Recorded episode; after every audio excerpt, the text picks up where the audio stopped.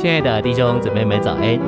今天早上，让我们一起来读第一周周一的信息。今天的经节是以弗所书二章二节。那时你们在其中行事为人，随着这世界的世代，顺着空中掌权者的首领，就是那现今在悖逆之子里面运行之灵的首领。六章十二节，因我们并不是与血肉之人摔跤。乃是与那些执政的、掌权的、管辖这黑暗世界的，以及诸天界里那邪恶的属灵势力摔跤。晨星喂养，你若仔细读圣经，就会看见一个非常严肃和重大的活动在进行着。撒旦尽所能的破坏人对基督这地的享受。当初神创造了天地，为要将地给人享受。不久之后，撒旦就有所作为来阻挠他。因着撒旦的背叛，神必须审判这个宇宙，而因着那次的审判，地就被淹埋在深水之下了。这就是神的计划一时受到妨碍，然后神进来做工，他从深水中恢复了地，在这被恢复的地上产生了丰盛的生命，而后一个有神形象并受托有神权柄的生命出现了。信息选读，但是我们都知道。过不多久，仇敌又进来了。他诱惑了人，将神摆在一个地位上，不能不再一次来审判地。被恢复的地又一次被摆在深水之下，洪水来了，把全地淹盖。按预表来说，人就从地的享受中被隔开了。与地隔开，按预表来说，就是与基督隔开了。但是借着方舟的救赎，挪亚和他的全家又取得权利，可得着那地。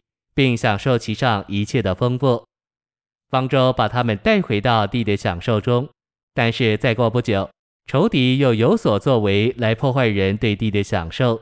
因此，从撒旦所诱使的背叛族类中，神呼召了一个人，就是亚伯拉罕，告诉他要带他到一地去。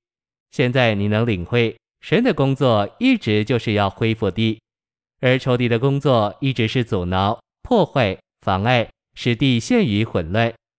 现在主再一次把他所拣选的人带到那地，但是没有过太久，连这个被拣选的人也渐渐地漂流到埃及地去了。是的，主又一次把他带回到这一块地上，而后他的子孙全都离开这地，下到埃及。然后过了一段很长的时间，主再一次把他所有的子民从埃及地带上来，回到这一块地。又过了一段时间，仇敌又采取行动，差遣加勒底人，就是巴比伦的军队来破坏那地，把百姓掳掠去了。又过了七十年，主再一次把他们带回到这一块地上。这就是旧约的历史。到底主有几次恢复地呢？至少五次或六次。主创造了地，但是仇敌把它破坏了。主进来恢复，但仇敌又以别的来反抗。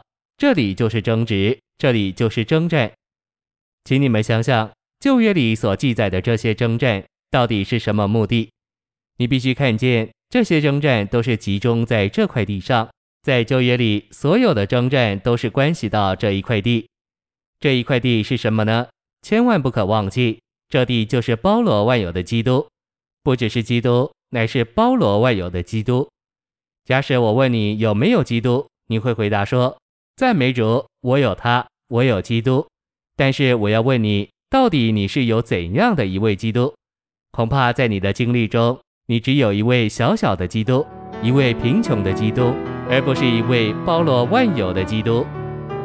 谢谢您的收听，愿主与你同在，我们明天见。